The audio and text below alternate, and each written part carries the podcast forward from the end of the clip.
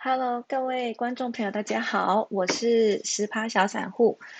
呃，上个礼拜因为廉价的关系呢，我就是很偷懒，没有录影。好，那这个礼拜，呃，还是来录一下。那其实上礼拜也是因为就是，嗯，心情不太好。为什么呢？一直跌嘛，对啊。那因为我自己本身就是有一个很不好的习惯，就是。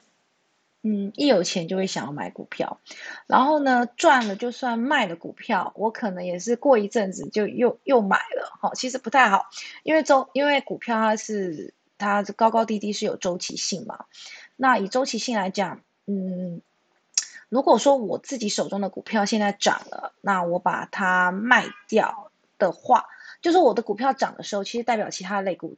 通常也是涨的，对不对？因为它这个，嗯，除非它真的是就是消息面非常的不好，不然通常，呃，股价是这样的，就是你你的你的股票涨，其他股票肯定会涨。那如果一个跌的话，另外的可能也会跌。我一直觉得镜头好奇怪，对，好，好像这个方向不太对劲，是我自己本本人长得不太对称吗？OK，好，那嗯，那我今天就没有戴口罩了，为什么呢？因为呃，就是我陪我先生跟我说。认识你的人，就算你戴口罩，他也认识你。我想想，哎，也真是蛮有道理的哈。那，嗯，看到如果有真正认识我的人的话，就嗯打个招呼吧。但是认识我，就是我的朋友都知道，其实我个人是，嗯，这几年比较常进出，其实大部分我都是存股。那以前呢，嗯，就跟一般的一些一些人一样，除非你是本身就是。呃，从小就是这个财经背景，然后你从小也就知道，就是爸爸妈妈都有给你这个财经知识，让你可以来了，让你可以知道说，哦，原来其实人生就是要不停的投资，呃，当然你要有一份工作，稳定的工作，好，或者是能够发挥你才能的工作，那那大不然大部分的人可能采取的方式都是存钱，就是尤其是我们东方人真的是蛮喜欢存钱，然后。大家都有一套这个从小被长辈灌输的这个人生的胜利方程式，就是你要读书，然后你有好的学校，哈好的学历，然后你找到一份好的工作，然后你赚钱，赚钱之后存钱，啊，存钱之后买房，等等等等的。可是到了最近这几年之后，大家发现，哎，嗯，因为物价的关系，所以其实你好像一直存钱，你可能也也也也买不起房，你也赚，应该是说。你会花了很多的心力，都是在付，呃，房租、付房贷等等的哈。那我们这个，我我们当然是以，嘿，这是我们家来的，叽叽叽叽。好，我们当然就是以以以，就是我们，我我我觉得我这个频道，就是因为我自己本身也是这样子。成长的哈，然后就是存钱等等的。那如果你有去看我的脸书的的一开始的第一篇的话，就会知道说，呃，我以前一开始买股票是因为，嗯，爸爸妈妈有买。那我爸爸妈妈他们买就是像一般的那种被很久很久以前被套牢的那种那那那一代的人一样，就是那个时候股票涨嘛，所以台湾的经济起来，所以。家家户户的长辈都会买股票，结果没想到它就是往下掉，对不对？就是万顶那时候往下掉，所以后来的长辈都会告诉你说：“哦，股票这种东西是非常危险的，投资是非常危险的。那你很多时候你可能都会赔钱，你赚的钱都会赔掉。所以呢，呃，台湾它在呃有一阵子其实股市是非常的就交易是不太热络的，然后年轻的人因为他连生活费。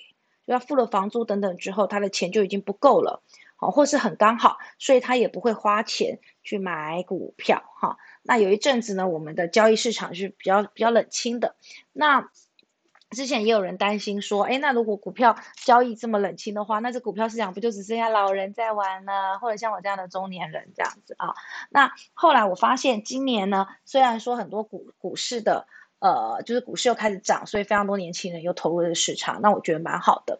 那投入这个市场呢，并不代表说它是投机哦。虽然我们台湾股市有时候确实是需要投机的，那你如果要用投机的方式在台湾股市的话，你一定要就是非常的聪明，然后你要收集很多资讯，呃，最好你还是还有一些内线，每天晚上你都要一直盯着这个财经新闻啊等等来看。那有些财经新闻是。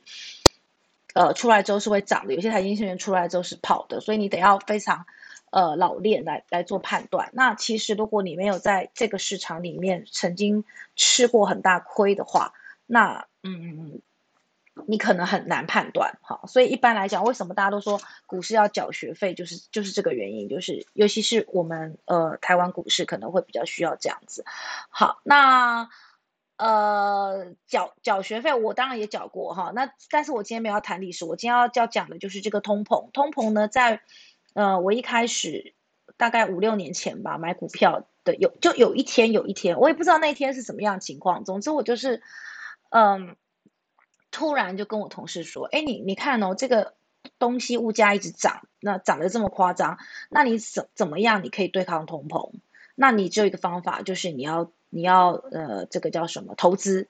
因为投资的话，我们不管呃它的实质的价格，也许呃就是才能够追得上这个这个物价。怎么说呢？就是呃一一台笔电嘛，一台笔电如果说是卖两万块，然后它后来物价涨，它变成三万块，那是不是代表它公司？”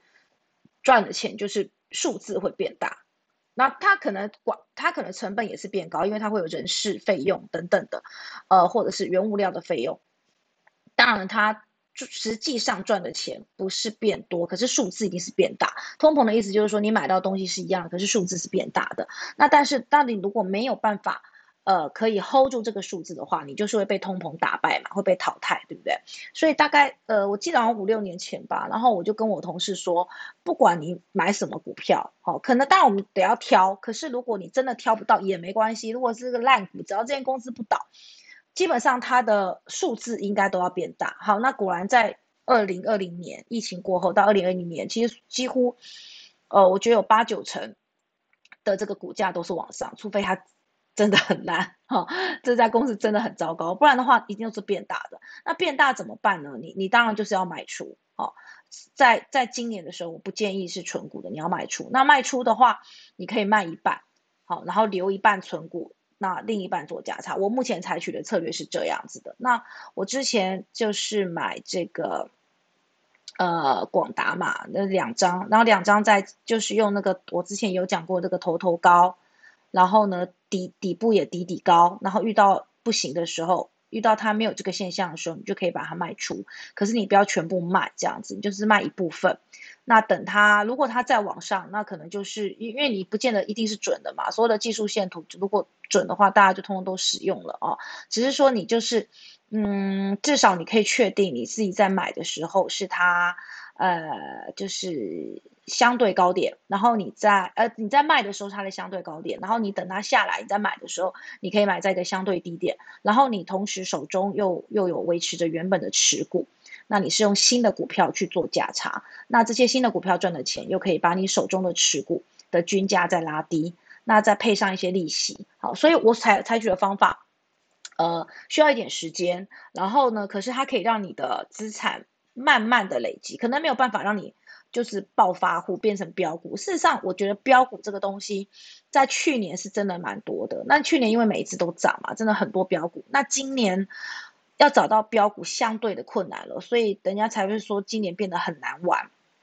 那于是有些人他就会开始转向比较防御性的资产，就是买金融股这样。然后你回去看金融股，就发现它也已经涨了哈。比如说像我自己在三四月的时候就已经买了富邦金，那也就是说这一段的时间，这一段的价差。我虽然还没有实现这个获利，但但这个资就是资产已增加哦。我当时应该全全买，就是去年应该挑一支，然后就全部 all in，对不对？但其实我现在手上也还有一些，就是这一波从呃一万八的时候我还好，因为一万八那时候我没有买什么股票，可是它下来然后又上去的时候，这个一万七千出我是有买的哈，买的，然后到了这个呃。就这个礼拜，这个礼拜它不是有跌到一万六千，大概三百多亿，就一六二四八没有破嘛，一六三叉叉这个数字，也就是说从买到这边已经跌了一千点，尤其是我的日月光其实是跌蛮多的。那其实我真的觉得非常奇怪，因为日月光的营收非常的好，可是我自己仔细的思考了一下，就是它如果再跌下去，就要跌到我的，我我我等于今年可能要白忙一场这样子，因为呃日月光我就是本来就是从九十几块开始买的，那它上礼拜又跌到了九十几，所以我。我就觉得说还好，我中间有做价差，因为你如果没有做价差的话，你真的就是爆上然后爆下，你今年就会白忙一场。因为今年我们的呃大盘上礼拜已经回撤到年线嘛，回撤到年线的概念就是所有的人今年都白忙一场，因为大盘是一个平均值，那平均值就是说大部分的人他去年进场的时候是买在这个价位的，好，那你往上如果没有卖，那往下就回到你的成本嘛，所以再跌下去。就失衡遍野了，那当然就是守住到年限的话，如果没有守住会很惨啊。你大部分人都赔钱，大家就会采取的采取就是抛售，就我赔钱卖这样子。那赔钱卖的话就会多杀毒，就是你卖他，你卖我也卖，一起一起通卖，那这个大盘就是没有办法再回来了。所以到了年限附近的时候呢，呃，我们的这个呃八大的这个关股，好。就就就进场护盘了，那我们劳退我相信也买了一些，投信也买了一些这样子。那因为外资一直卖，好，外资在新兴市场就是一直卖，真是坏蛋。嘿呀，妈妈发现你在镜头前很搞笑哎，你看这张脸，嗯嗯，妹妹，好 OK。那总之，嗯。讲到哪里？讲到我多年前哈悟出了 通膨的这个道理，但是我那个时候其实如果认真去查一下书的话，我就会发现说，通膨的时候其实你还可以买黄金。我们那时候也应该买黄金，那没有关系，因为我本我讲过，我不是一个从小就接触投资的人，我是一直到了我真的是三十几岁，其实我还二十几岁就买股票，那当那时候是套牢的嘛，套牢就就是放着，还好就是我有一份稳定的工作，所以我就是。嗯，不会急着要用钱，任何时刻我都不会急着要用钱，因为我的薪水都是固定会进来，只要我不要去融资啊、信贷啊等等的。然后因为爸爸妈妈也有提供一个住处这样子，所以是当时就是还好，我就把它放着。好，所以如果你是本身就是比较有经济压力的人的话，呃，你你真的是需要保留大概三到四个月你的生活费，那剩下的钱你才去投资。那投资的话。你你一开始钱比较少的时候，我真心建议不要买 ETF 哦，因为 ETF 是我我这个时候我要存退休金的人在买的，因为而且我都是等它比较崩的时候哈，呃，如果它发行价是十五块，我会等到大概十四块左右我才会买，就是它超跌。才会买，然后买了之后呢，而且我一定会挑有配息的这样子。你呃，那一般如果你是刚进股市的人，我真的不建议你一开始就买 ETF。第一个就是，其实 ETF 你不要看到这样子，外资也是会炒作的，他们一次买那种一百、两百张这样子买，然后买上去之后他就卖，他也是他也是在里面可以赚好几万的，因为他一次就是买一百张。那对你来讲，你的价差。你你如果只买一张两张，你不会卖嘛？因为你才赚几百元，你怎么会卖呢？那你一定会说哦，那我要存股。好，对啦，可是你那个存股这个 ETF，你可能二三十年后你才会得到这个效果。所以对小资来讲，你没有钱滚钱的这个这个这个目的在。所谓钱滚钱，就是你要压标股，好勇勇敢 稍微勇敢的压下去，但是你不能呃不能那个找那种。真的很差的公司，哈，比如说接下来下个呃，明天不是十月十八是那个红海的那个电动车发表日嘛，所以相信你在一个月前你就应该布局，对不对？你就应该买这个买买红海，那你这样过了一个月之后，我觉得应该会有十块的价差，也就是你可以赚到一万。那以小资主来讲，你用 ETF 要赚到一万要好几年，对不对？或者是你要非常多张，哈。呃，假假设你一张 ETF 是一万五的话，那你买一张红海，是不是大概只能买七张 ETF？七张 ETF 的话，它可能呃涨涨上来，在一个月里面，它可能只能涨算零点三好了，基本上应该就是这样零点多。那三百块，三百块你买七张是两千一，可是你你压红海的话，它如果有十块的价差，基本上应该有，因为它一个月前。成超跌的时候，它有跌到一百零三。那明天发表日，呃，到了昨天收盘价已经是一百一零九点五了。明天发表日涨个两块不过分吧？好，那就到一一一一一的话，你一零三买到这边也是八千了。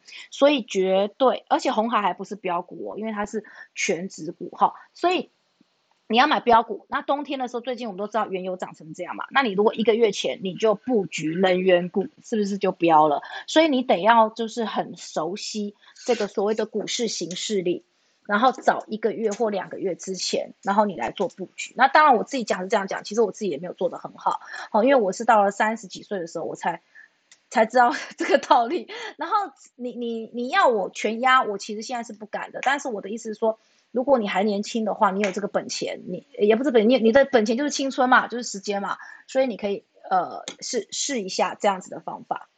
好，但是不管怎样还是不要融资，因为融资会造成你就是呃，那当你要付利息的时候，或者是你被你看错了被断头的时候，它会造成你生活上极大的一个压力。那压力一来的话，你的判断又会在就就就是判断力又会下降。所以我们应该是就是说我们稳稳的，然后在稳稳的中，我们偶尔出个呃买个标股，这叫什么？出个骑兵呃，然后不能全压在一半，好或三分之一你自己衡量然后去做哈。但我觉得我这个频道就是想要让大家知道，呃。当你还很年轻的时候，你要怎么做？而且因为现在台湾的股市是在历史高点，所以你得要非常小心呢，步步为营这样子嘛。然后每每一只股票去布局的话，最好是可以提升两三个月，然后冷静的等待。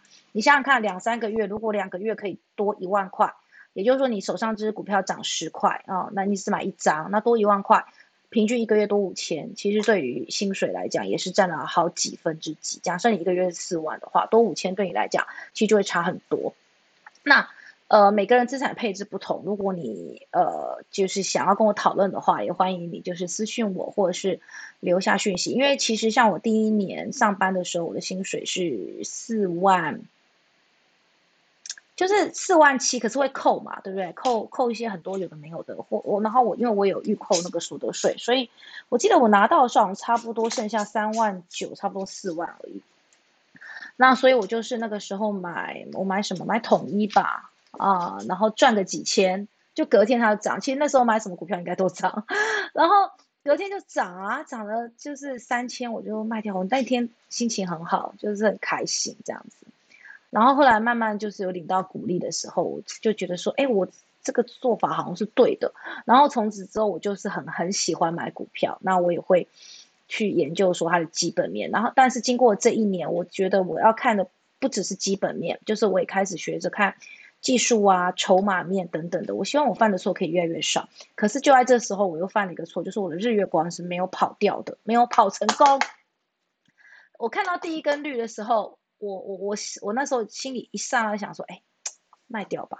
然后后来就想说，哎，不对啊，我这这基本面这么好，再破再往上破一三零应该没有问题。结果没有，一二八之后就第一波它有有到好像到一三三吧，一三三肯定有套住人，然后就一路往下杀，杀到九十几。距离这样子的话，是不是已经差了三十块了？差了三十块要回去是非常困难的。所以接下来我会跟大家记录一下，我要怎么样。让我最后这一笔钱可以慢慢的回来，然后之后呢，呃，我就固定可能留五张吧，因为毕竟它百元股的话是比较高价位的，我不想要那放到十张二十张，我可能会留五张，因为我现在呃虽然里面领利息，每年是可以领一些，是真的还还还不错，是够生活的，但没有人会希望自己的钱就是变少，对不对？所以我们要。还是要尽力把它给做一个最大化。那因此，我后来发现，我们台湾啊，比较会标的啊，或是比较安全、相对性安全的，大概就是呃五十到八十，哈，或者你可以范围放大五十到呃一百以内的，也不是说比较会标啦，就是说它嗯是大家比较买得起，好，那它进可攻，退可守，好，那你如果是高价位股的话。真的很容易被成为狙击的目标，就外资狙击的目标。他就是会，以他给你一卖的话，你有时候一跌，自自己会受不了，因为一次十趴的话，你一百块的股票跌停就是跌掉十块钱，对不对？那就是跌掉一万。所以，嗯，我经经过这一年，我会觉得说，以我自己的能力，可能很多人都说，哎，那你这个百元股买起来的不是什么问题，也没错。但是我后来觉得台湾这个市场啊，他们很喜欢去。就是就是很好控制，那那我我就觉得说我尽量嗯避一下，我还是买稳稳的买我这种五六十块的股票，然后呢，嗯比较安心一点这样子。好，那我今天呢其实也嗯你说素材或教学方面大概都已经有跟同就跟跟朋友就是跟大家讲的都差不多了，剩下就是我自己的操作记录。那我这次的操作记录就是我在之前操，就是我的错误就是我没有跑掉日月光，然后比较正确的地方就是我在红海一定三的时候超跌的时候我有买，嗯，下礼拜等它这个开花结果，那它因为它后来它就是每天都涨个零点五啊一块啊零点五一块啊，所以我还算符合。这个往上攻击的线型，所以我就没有卖。那等到它明天公布，通常公布完之后会跌。台湾就是这么奇怪的地方，就是利多一出现，股票就卖了这样子啊，所以挺有意思的。那我下礼拜就是看看情况。那目前的获利大概是一万多块左右，因为我只有买三张。那另外像联发科。呃呃，联发科如果涨回九百多，我想我可能会买，因为我觉得它要破千有点困难了。哦，它攻击了好几次，就都攻不上去，所以我觉得，嗯，还是他是在等我卖，但我很少哎，不需要狙击我啊。那台积电也是，明天的话开盘，我想一定是破六百的。那它如果能够碰到上一次的六百三，我们就看一下，如果能够过六百三，嗯，续流；如果六百三回头。呃，到六百会掉到六百二十几，呃，我想我也把它卖掉好了，因为半张三十几块，我可以再等等，好，等到下一波，呃，再再往下掉的时候，或者是空空头空头出现的时候，好，基本上如果呃通膨这个话题存这个这个议题存在的话，股市是不会跌的，因为股市就是反映通膨。哦，就是你你它数字一定会一定就是跟着变大，所以我们不需要非常担心通膨而把你的手中的钱呃股票全部卖掉变成现金，变成现金没有任何好处嘛，对不对？所以你可以卖一些，然后留一些，然后通常通膨刚来的时候，大家会市场会很紧张，所以市场就是会往下降，那这时候你就可以进场，因为等大家习习惯之后。好，然后这个股股市就会再往上。那因为美国它接下来它缩减购债的这个时程已经非常确定了。缩减购债的时候呢，美美元会涨。那美元会涨的话，我们台币跌的话，通常我们的股市会就会跟着跌，因为这个资金会撤走。那段时间可能就会非常难熬，因为呃，资股股价一定会往下掉。我觉得回到万四万五都是有可能的。我这个人认为大概万五是差不多的。好，那到万五的时候，如果它在往上升息。呃呃，就是通膨来升息的话，那往往股市在往上走的时候，这时候你就有钱可以卖。所以你要密切注意台积电这只股票，就算你没有，你也要注意它，因为它是引领大盘的一个走向。台积电如果往上攻，你就不要卖，等它它一回头出现疲弱的情绪的时候，那这一波，请你手中的持股就是一定要记得卖了。那你说，那可是我还套牢怎么办？没有关系啊，因为。你你可以先把它记录起来，就是你先买，先卖，然后低点再买回来。其实你这是另另另外一种的波段操作，那也可以把你之前赔的钱，其实是可以慢慢的拿回来了。就是说，当你在一个很高的点的时候，你你你套在这里，那你套在这里的话，它往下，它回不去了。那你得等它回去，就是它这辈子可能都回不去了，或者它回去是十年以后了。那可是你套在这怎么办？那你等不到嘛，所以你就要等它下来的时候，你先认赔卖，然后它会有一个小小的。那镜头怎么相反的？小小的，呃，就是在下跌过程中还是会有波段的，你依然可以在这个波段的地方做价差。但是当然，如果你这只股票，前提是你这只股票它是属于还不错的股票，那它是会反弹的。只是因为你之前买的这个点位实在太高了，所以被套住啊，所以你才能够这样做。如果你这只股票就非常不好，然后它的基本面很差，它也没有赚钱，那它可能只是因为题材，所以一开始涨得很高，结果你就不小心买了。那这个时候它往下的过程中，它可能很难反弹，我会建议你，以今年来讲，你可能要停损这样子啊。那停损就是换股操作，然后你也不要一今天一停损，明天立刻又投入，不用，就是要记得自己之前的教训，就套在高点，或者是呃涨到第六七根的股票是绝对不要去买的哈。涨第一根、第二根，如果你发现，你还可以追一下，那你就是手脚要快一点这样子啊。我们我我们台湾的股票是。呃，进场的时候，他有分析师说，你如果是依据基本面进场，你就是依据当它基本面变不好的时候，你来你才离场。但我我不是这样觉得，我会觉得说，我进场的时候，我一定是根据基本面，我很少根据技术面进场的。就是，嗯，当分析师在喊啦，有些分析师在喊股票喊喊，他说，哎，这才刚起涨的时候，我看一下，我可能也不会进场。如果它基本面不好，所以基本面就是护城河嘛，就是你最后再怎么样再怎么样，至少这家公司是不会倒的啊。那那所以我根据基本面进场，可是我中间在操作的时候，我是根据技术面去操作的，对吧？而且我我我用的方法我有介绍过，我就是一半。好，那你资金很少的人，你说我哪来的一半？我就只能买一张啊。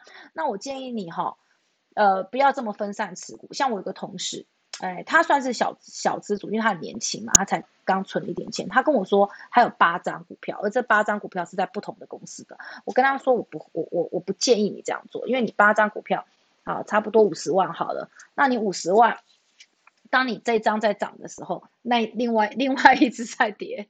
呃，因为因为股市就是这样嘛，它欢乐的时候就是一起欢乐啊，那悲观的时候大家就一一起悲观，所以呃，你你在呃，就就是这这八只你可能都只能赚到一点点，可是你如果其中集中在某几个类股上，当这个类股开始起涨的时候，你你手中的获利就是会比较可观一点，哎，所以我我不建议资金少分散，资金多分散，资金少不要分散，因为你就是资金少，所以你需要赌一把嘛。对不对？要搏一下，哎，所以，所以我会觉得，如果你现在手上，我我不是分析师，我也不会跟你收任何会费，绝对不会。因为那时候我自己创脸书的时候，有一个妈妈，她问我说，人保什么可不可以买啊？我跟她说，那你不如买广达，买我的广达。结果结果结果结果，刚刚上个月广达公布营收并不是很好，但是它没有什么跌哦。为什么？因为它有一个强大，它跟人保的股份本来就不一样。我觉得。